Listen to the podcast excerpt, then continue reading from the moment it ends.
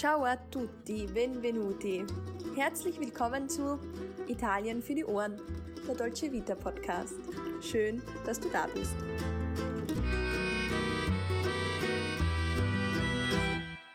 Hallo und herzlich willkommen zu einer neuen Folge Italien für die Ohren. Mein Name ist Sarah und ich bin nicht nur zur Hälfte Italienerin, sondern auch große Italien-Liebhaberin. Das gleiche gilt für meine gute Freundin und liebe Kollegin Alessandra, die das Ganze hier mit mir macht. Ciao Alessandra, come stai? Ciao Sara, ciao a tutti, ein großes Hallo von meiner Seite. Thema der heutigen Folge ist der Giro d'Italia. Ja, der Giro ist jetzt eines der wichtigsten Etappenrennen im Radsport. Und ich weiß, Sarah, du freust dich jetzt ganz besonders auf diese Folge.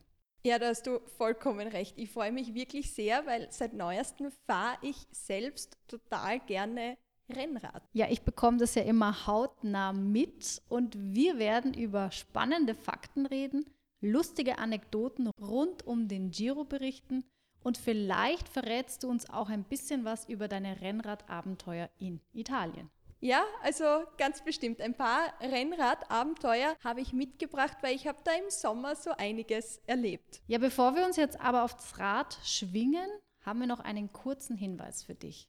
Gut, dass du es gleich erwähnt hast, weil ab morgen startet nämlich eine ganz neue Rubrik auf unserem Instagram-Kanal und schon bald gibt es das Ganze dann auch auf YouTube. Es handelt sich dabei um Italien für den Gaumen. Und wie der Name bereits vermuten lässt, dreht sich hierbei alles um italienische Gerichte. Ab morgen erwarten dich also jede Woche ein einfaches italienisches Rezept, das dir im Handumdrehen die Gerüche und den Geschmack Italiens nach Hause zaubert. Ich freue mich einfach ganz besonders, dass wir ab morgen nicht nur diese neue Rubrik haben, sondern dass unser Team für dieses Projekt von der Lena ergänzt wird. Versprecht ihr jetzt nicht so viel, wenn ich sage, sie ist wirklich sehr talentiert und vor allem hat sie einfach hervorragende Rezepte für dich getestet und vorbereitet. Natürlich alles Rezepte von der Nonna und von der italienischen Familie. Ganz genau. Ich bin auch ganz begeistert von den schnellen Pastagerichten, verlockenden Süßspeisen und vielen, vielen anderen Ideen mehr. Wir freuen uns, wenn du morgen vorbeischaust. Lass dich von der Vielfalt überraschen und natürlich inspirieren. Alle Details zu dieser Folge, die findest du wie immer auf unserer Homepage www.italienfuerdiohren.at. Wir haben da für dich alles schon in einem Blogpost zusammengefasst und dort gibt es jetzt aber auch die Rezepte zum Nachkochen und zum Ausprobieren. Jetzt aber würde ich sagen, es wird Zeit, dass wir einfach in die neue Folge hineinstarten. Also dieser Mythos Maglia Rosa, was hat's mit dem rosa Trikot auf sich? Schon seit dem Jahr 1909 wird der Giro jedes Jahr aufs Neue im Mai ausgetragen. Mit Unterbrechungen nur im Ersten und dann auch im Zweiten Weltkrieg. Und im Heuer, weil 2020 findet die 103. Austragung des Giro zum ersten Mal nicht im Frühling statt, sondern eben im Herbst. Er startet diese Woche am Sonntag in Monreale auf Sizilien. Eigentlich war der Start ja in Budapest geplant, aber wie bei so vielen Dingen in diesem Jahr ist auch hier alles ganz anders kommen. Ich denke, es ist wichtig zu wissen, dass die Streckenführung von diesem Radrennen niemals gleich ist. Es werden immer andere Straßen und Etappen ausgewählt. Die erste Austragung des Giros führte zum Beispiel in acht unterschiedliche Etappen von Mailand bis nach Neapel und dann wieder zurück. Ja, und ich finde, das klingt eigentlich schon recht lang, aber dieses Jahr stehen noch einmal deutlich mehr Etappen auf dem Programm. Gefahren wird an 21 Tagen und im Durchschnitt ist da ein Fahrer 166,5 Kilometer wirklich pro Tag unterwegs. Das muss man sich erst einmal vorstellen. Ja, puh, das klingt wirklich anstrengend und sehr, sehr beeindruckend. Ich möchte wissen, was man da für Oberschenkel haben muss, damit das funktioniert. Ja, ich würde es definitiv nicht durchhalten. Vielleicht die ersten zehn, dann wäre es aus. Ah, das setzt aber ganz schön hoch an. Vor allem, wenn man jetzt auch bedenkt, dass die ganzen Teilnehmer von dem Giro ja auch wirklich nur zwei Ruhetage haben. Ja, die fahren wirklich eigentlich die ganze Zeit durch. Also Von morgens bis abends nur auf dem Rad. Ist unglaublich, ist unglaublich. Also ich muss jetzt dran denken an meine erste Ausfahrt und mir hat einfach alles wehtan. Diese Haltung am Rennrad, die bin ich einfach nicht gewohnt. Und da bin ich heimgekommen und habe mir gedacht, so, oh je, oh je, ich kann gar nicht mehr gehen. Das war es jetzt für die nächste Woche. Ja, aber man muss dazu sagen, deine erste Fahrt war hoffentlich nicht 166 Kilometer lang. Ja, natürlich nicht. Natürlich nicht. Das waren, ich würde sagen, lächerliche 20 Kilometer, wenn man sich da den Giro anschaut. Also einmal dort bis zum Donauinselspitz und wieder zurück. Und für Wienerinnen und Wiener, ich glaube, die wissen, welche Runde ich da meine.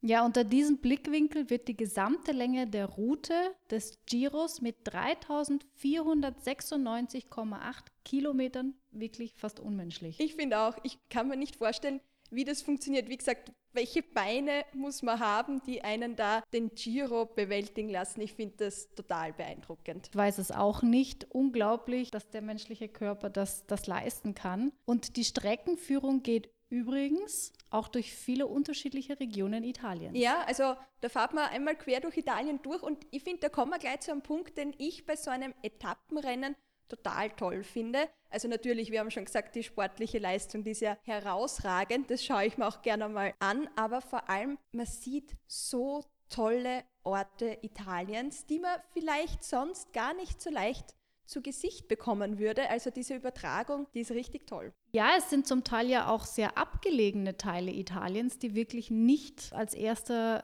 Tipp für den Urlaub aufgezählt werden. Und die kann man da anschauen. Wunderbar. Also große Und Empfehlung. du schaust sie dir dann alle im Fernsehen an? Ja, schon. Also ich schalte da schon hin und wieder ein.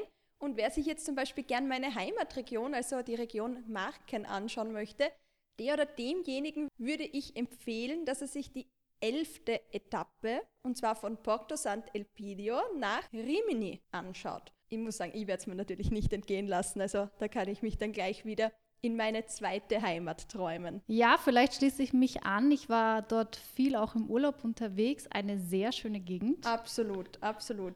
Und du bist heuer, soweit ich weiß, auch in den Marken selber auf dem Fahrrad gesessen. Ja, ja, ich würde sagen, der August ist nicht gerade prädestiniert für lange Ausfahrten. Es war wirklich unglaublich heiß, aber ich habe es trotzdem ausprobiert. Ein bisschen Verrücktheit im Urlaub. ja, ja, und ich glaube, man hätte wahrscheinlich schon vorher sagen können, dass es ziemlich heiß wird. August, Italien. Ist keine gute Kombination. Nein, aber ich habe mir gedacht, ich schaue mir das Hinterland von der Provinz Ancona jetzt einmal mit dem Rad an, weil mit dem Rad ist man einfach der Natur näher, man sieht die Umgebung besser und man nimmt die Steigungen auch auf eine ganz andere Art und Weise wahr. Ja, Steigungen ist man ja am Donauradweg nicht wirklich gewöhnt, würde also ich sagen. Also bei uns in Wien hier, na, überhaupt nicht, du sagst es gleich. Und das habe ich dann auch beim Monte Carotto schmerzlich erfahren müssen.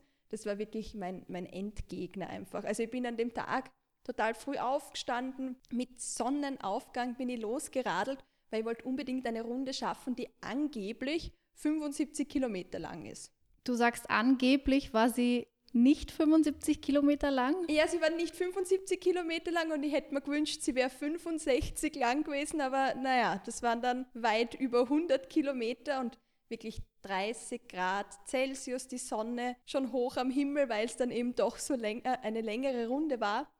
Und ich habe mich darauf gekämpft, auf dem Monte Carotto. Und dann ist eben genau das passiert, was einem wirklich immer, zumindest mir, die letzte Motivation raubt. Wieso? Was genau ist dann passiert? Also ich bin mit letzter Kraft, wirklich, man muss sich das vorstellen, ich habe wirklich die letzten Kräfte mobilisiert, rauf auf den Monte Carotto und dann höre ich schon so im Hintergrund, ah, da kommt noch ein Radfahrer, drehe mich so um und ein E-Bike-Fahrer, seelenruhig, ohne Schweißperlen auf der Stirn, ja, überholt mich da in einem richtig schnellen Tempo. Das Gemeinheit, ist das ja. ist echt bitter. Ja, ich weiß nicht, ob das auch mal passiert ist, aber das ist wirklich das Gemeinste, was passieren kann. Ich möchte aber niemand das E-Bike-Fahren absprechen, aber ja, das war zermürbend, muss ich ja, sagen. Ja, verstehe ich total. Ich würde sagen, wir kommen nochmal zurück zum Radrennen. Ich finde es ja total spannend, weil da steckt auch ziemlich viel Taktik dahinter und dann bin ich begeistert auch von dieser Geschwindigkeit, mit der man mit so einem Rad dahin fahren kann. Überhaupt, seitdem ich mir eben selbst dann noch öfter aufs Rad schwinge, weiß ich auch, wie schwierig das ist. Ja, und dass man dann wirklich so weit auch kommt. Und soweit ich weiß, war bei dir die Liebe zum Radfahren definitiv keine Liebe auf den ersten Blick. Da hast du mir gut zugehört, das stimmt wohl, weil in der Stadt fahre ich einfach total ungern mit dem Rad von A nach B. Also wirklich diese, diese innerstädtischen Wege, die lege ich nicht so gern mit dem Rad zurück. Ich finde das stressig und dann denke ich mir so, boah, unangenehm mit dem vielen Verkehr. Und deshalb hat es ein bisschen dauert, bis ich eben herausgefunden habe, dass mir so lange Radausfahrten doch großen Spaß machen. Ja, ich denke, da bist du auch nicht die Einzige. Gerade in diesen Zeiten könnte ich mir vorstellen, haben doch viele auch diese Leidenschaft für sich entdeckt. Ja, ist mir auch so vorkommen, weil ich habe auch nachgefragt, ich hätte mir gern ein neues Rad gekauft, aber die meisten Räder waren da einfach schon ausverkauft, weil offenbar, wie du sagst, ja, viele auf den Geschmack gekommen sind, die Nachfrage war riesig und natürlich habe ich ja auch eine große Vorliebe für ein Rad, also es darf nicht irgendeines sein. Es, es muss ein ganz bestimmtes sein. Ja, ja, und zwar müsste Bianchi blau sein oder eben Celeste Bianchi, das wäre das wär einfach das Beste. Aber nur, weil dir die Farbe so gut gefällt oder gibt es da noch einen Grund? Ja, ich glaube, also ich denke, es ist ein gutes Rad, aber natürlich bei mir die Farbe Blau oder eben Celeste, so ein Hellblau, das... Die Farbe überzeugt. Auf jeden Fall, auf jeden Fall. Auch wenn das wahrscheinlich nicht der Grund ist, nachdem man sich ein Rad aussuchen sollte. Ich sehe aber übrigens immer mehr Frauen mit Rennrädern. Also ich finde das eigentlich super, dass das jetzt auch vermehrt so ist. Ja, und du hast gerade Frauen angesprochen. Da fällt mir natürlich sofort auch eine Frage ein. Wie schaut es aus mit den Frauen beim Giro? Dürfen die beim Giro überhaupt teilnehmen? Mm, na, also beim Giro d'Italia selber dürfen Frauen nicht teilnehmen. Also da gibt es einen eigenen Bewerb und das ist der Giro d'Italia Internationale Feminile. Der hat heuer zum 31. Mal stattgefunden und zwar von 11. bis zum 19. September. Also das ist das Einzige, an dem die Frauen teilnehmen Genau, dürfen. genau, das ist ein separater Bewerb. Aber es hat eine Frau gegeben, die am Giro teilgenommen hat und ich finde ihre Geschichte ist erzählenswert. Also die müssen wir da jetzt einfach einbauen. Ja, du sprichst da natürlich von Alfonsina Strada und soweit ich weiß, hat die Dame 1924 am Giro teilgenommen. Ist auch schon ein bisschen her jetzt mittlerweile. Also es war wirklich einigen Zufällen geschuldet, dass das überhaupt funktioniert hat, dass sie da teilnehmen konnte. Es war nämlich so, 1924 hat es Streitereien gegeben zwischen den Teams und dem Veranstalter vom Giro und man hat dann die letzten Plätze, weil die waren gar nicht besetzt, für Amateure ausgeschrieben und das hat die Alfonsina kurzerhand dann ausgenutzt. Ja, sie hat sich nämlich als Alfonsin angemeldet. Ja, das war ein kluger Schachzug. Und aus dem wurde dann kurzerhand Alfonsino und das ist erst kurz vor Rennbeginn herausgekommen, dass es sich bei Alfonsino eigentlich um eine Frau und nicht um einen Mann handelt. Ja, und da waren aber anfänglich die Zuschauer gar nicht begeistert, was ich herausgefunden habe. Also die waren da gar nicht auf ihrer Seite, aber im Laufe des Rennens ist sie richtig dann zum Publikumsmagneten aufgestiegen und zwar so sehr, muss man sich vorstellen, dass sie trotz Disqualifikation dann noch das Rennen zu Ende fahren durfte. Ja, die Disqualifikation war ein Pech. Auf der achten Etappe ist sie schwer gestürzt und hat ihren kaputten Lenker angeblich mit einem Besen provisorisch reparieren müssen. Da muss man sich mal vorstellen, dass man so noch Rad fährt, ne? mit seinem Besen als Lenker. Ja, Unvorstellbar, spannend. ja. Im Endeffekt war sie aber eine von 38, die den Giro beenden konnte. Also ich finde, das ist eine beachtliche Leistung. Vor allem war sie gar nicht am letzten Platz. Trotzdem hat es eben seit 1924 keine Frau mehr gegeben, die am Giro teilgenommen hat. Vielleicht hat auch gar keine Frau Frau mehr teilnehmen dürfen. Also das weiß ich jetzt nicht so genau, das ist aber sicherlich interessant noch herauszufinden. Also keine Frau auf der Jagd nach dem rosa Trikot nach der Alfonsina Strada. Ja, diese Frage müssen wir jetzt aber auch wirklich klären. Wieso ist das Trikot des Führenden eigentlich rosarot? Ist eine komische Farbe irgendwie, oder? Für das Trikot vom Führenden. Vor allem für Männer, oder? Ja, schon irgendwie. Also wir wollen da ja jetzt nicht genderspezifische Farben oder was in den Raum werfen, aber trotzdem irgendwie sonderbar. Aber es gibt eine ganz einfache Erklärung dafür. Und zwar? Es ist so, in Italien gibt es ja eine, die wichtigste Sportzeitung und das ist die Gazzetta dello Sport und die ist rosarot. Und weil jetzt diese Zeitung wirklich schon einfach immer zu den Hauptsponsoren des Events gehört, ist eben auch das Trikot vom Führenden in der gleichen Farbe. Ja, die Gazzetta dello Sport kann man in Italien wirklich überall sehen, an jedem Zeitungskiosk oder Kiosk, so. Ja, genau. Überall. Überall sieht man Beim diese Giornalaio. Genau, überall sieht man diese Zeitschrift in dieser rosaroten Farbe einem entgegenleuchten. Es handelt sich dabei um eine großformatige Tageszeitung, die sich, wie du eben so schön schon gesagt hast, ausschließlich mit Sport beschäftigt. Ja, ich habe dafür noch einen passenden Eintrag für die Liste Unnützes Wissen, weil ich habe nämlich gelesen, es handelt sich bei der Gazzetta dello Sport um die zweitälteste Zeitung, die sich eben nur mit Sport befasst nach der Sportwelt. Also wer das vielleicht wissen will. Ich habe mir gedacht, das ist wirklich Ein so. interessanter Fun Ja. Ich finde ja das rosa Trikot schon irgendwie nett Ja, und manchmal auch lustig. lustig. Aber viel lustiger ist die Geschichte von der Maglia Nera, also von dem schwarzen Trikot. Du hast recht. Also das ist auch eine Geschichte, dieses schwarze Trikot. Also diese Geschichte darf nicht unerwähnt bleiben. Ja, die Maglia Nera war zwischen 1946 und 1951 für denjenigen bestimmt, der die Gesamtwertung von hinten angeführt hat. Sehr diplomatisch ausgedrückt, ja. Also man wird sich ja auch denken, dass niemand bei so einem Rennen letzter werden will. Also ich würde es nicht wollen. Die Maglianera, die hat aber dazu geführt, dass man richtig einen Kampf um diesen letzten Platz dann ausgetragen hat. Das war dann der Grund, warum man 1952 noch wirklich während der Austragung des Giros diese Maglianera wieder abschaffen hat müssen, weil irgendwie es hat so richtig eben einen Wettkampf um den letzten Platz plötzlich gegeben. Ja, eigentlich wollte man verletzte Sportler, die trotzdem ins Ziel kamen, mit dieser Maglia Nera, dem schwarzen Trikot, ehren. So war das eben zum Beispiel 1948, als Aldobini mit einem gebrochenen Handgelenk gefahren ist. Also es war die eigentliche Idee. Aber wenn man sich dann Carollo und Malabrocca anschaut, dann sieht man, die haben sich zwischen 1949 und 1952 wirklich erbitterte Kämpfe um diesen letzten Platz geliefert. Und die haben sich dann aber sogar in Bars oder hinter Scheunen versteckt und waren dann manchmal mit einer durchschnittlichen Geschwindigkeit von nur 12 Kilometern pro Stunde unterwegs. Das Sehr erfinderisch. ja. Und wenn man da ein bisschen nachliest, dann heißt es, dass Malabrocca nur am Geld interessiert war, das eben mit dieser Maglianera verbunden war. Und der arme Carollo, der soll angeblich wirklich so langsam gewesen sein. Ja, also dem fühle ich mich gleich viel näher. Ist irgendwie sympathisch, finde ich auch. Die Geschichte der Maglia Nera hat auf jeden Fall unterschiedliche Personen inspiriert. Es gibt sogar ein Theaterstück, Ja. das darüber geschrieben wurde. Es gibt einen TED-Talk Mhm. Genau, ich habe den auch verlinkt dann im Blogpost, also den kann man sich gern anhören. Und seit 2015 gibt es auch das Radrennen Grand Prix Maglia Nera. Und bei diesem Grand Prix Maglianera, da könnte ich theoretisch auch teilnehmen, weil da ist wirklich jede und jeder zugelassen.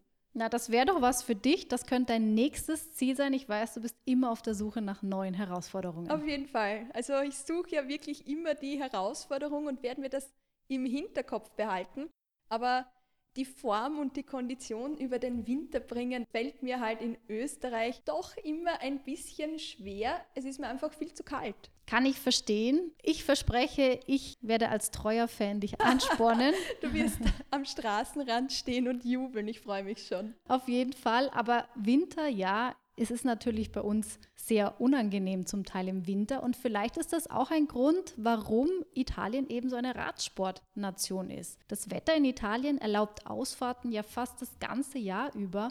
Also wenn man jetzt nicht gerade in Südtirol unterwegs ist. Ja, also man kann einfach wirklich viel Rad fahren. Das ist super. Und mir kommt auch vor, dass Autofahrerinnen und Autofahrer, auch wenn man eben öfter hört, die Italienerinnen und Italiener, die fahren so wild mit dem Auto, die fahren doch bei Rennradfahrerinnen und Rennradfahrern ein bisschen ja, respektvoller vorbei, als ich es jetzt bei uns bemerkt habe. Aber vielleicht ist das auch nur eine subjektive Wahrnehmung. Ich finde, man muss sowieso immer aufpassen, weil der Verkehr, das ist einfach gefährlich. Ich fahre gern dort, wo es wenig Verkehr gibt. Es gibt nichts Schlimmeres, als beim Radfahren dann von so einem Sattelschlepper überholt zu werden. Das ist grauenvoll. Ja, das stelle ich mir auch wirklich sehr unangenehm vor. Ja, musst dir vorstellen, mir ist das einmal jetzt passiert.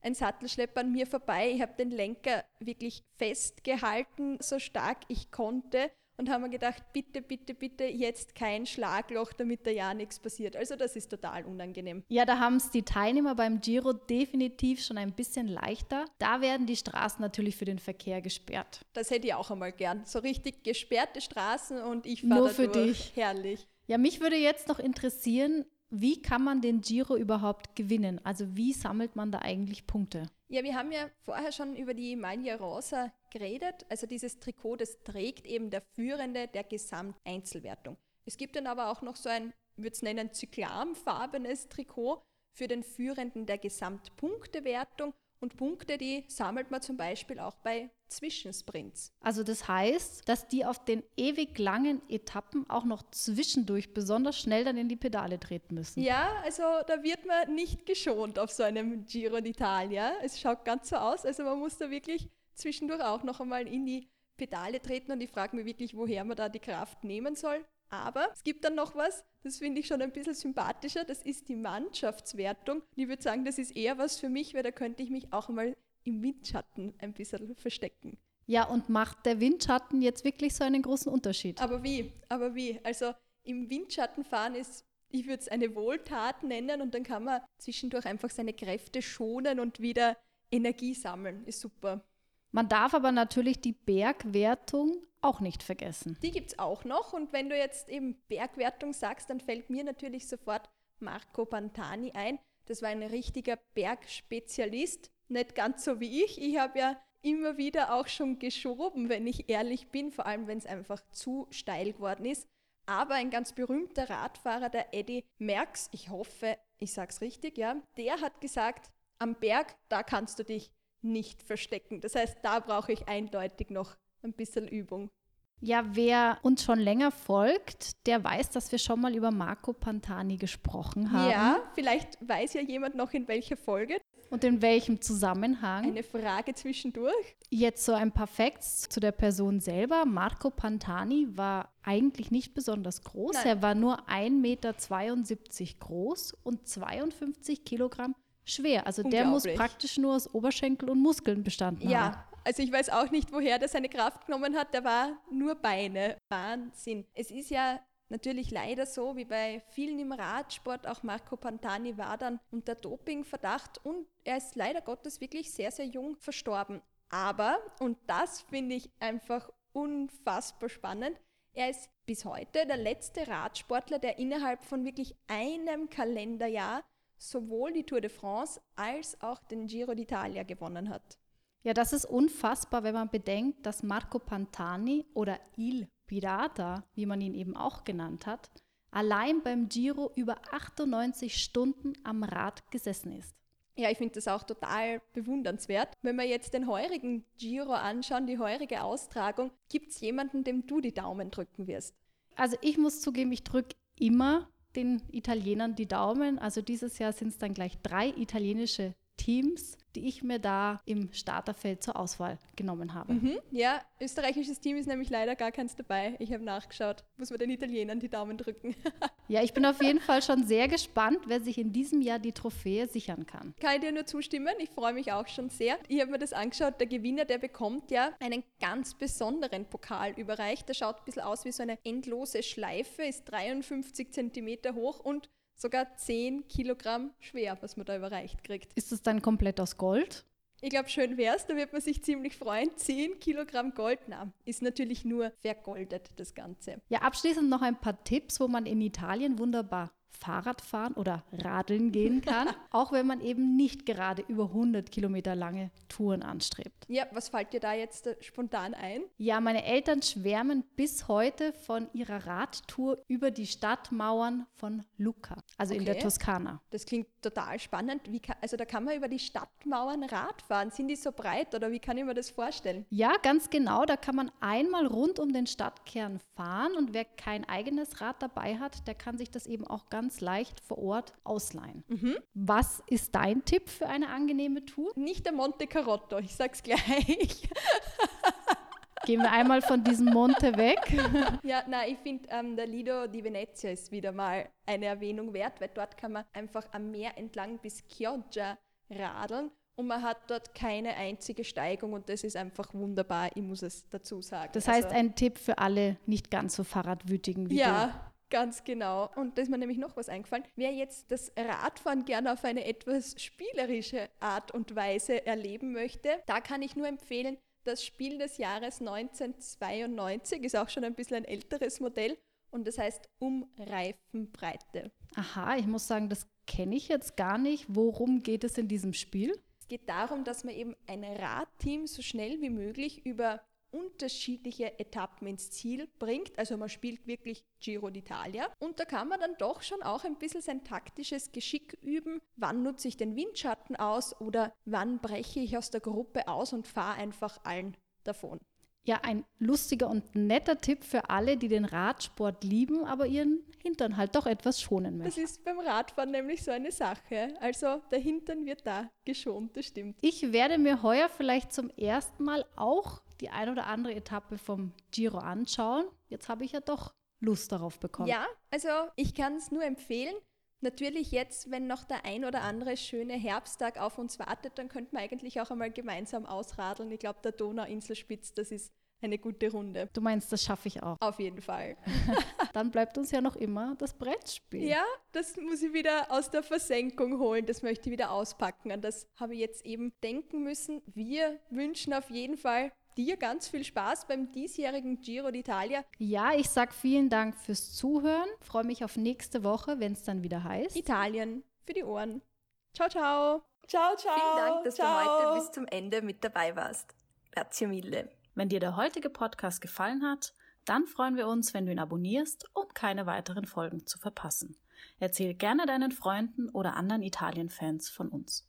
Wenn du Fragen, Anregungen oder vielleicht ein kleines Lob für uns hast, dann schreib einfach in die Kommentare oder schick uns eine Direct Message auf Instagram. Wenn dich ein Thema besonders interessiert, dann lass es uns einfach wissen.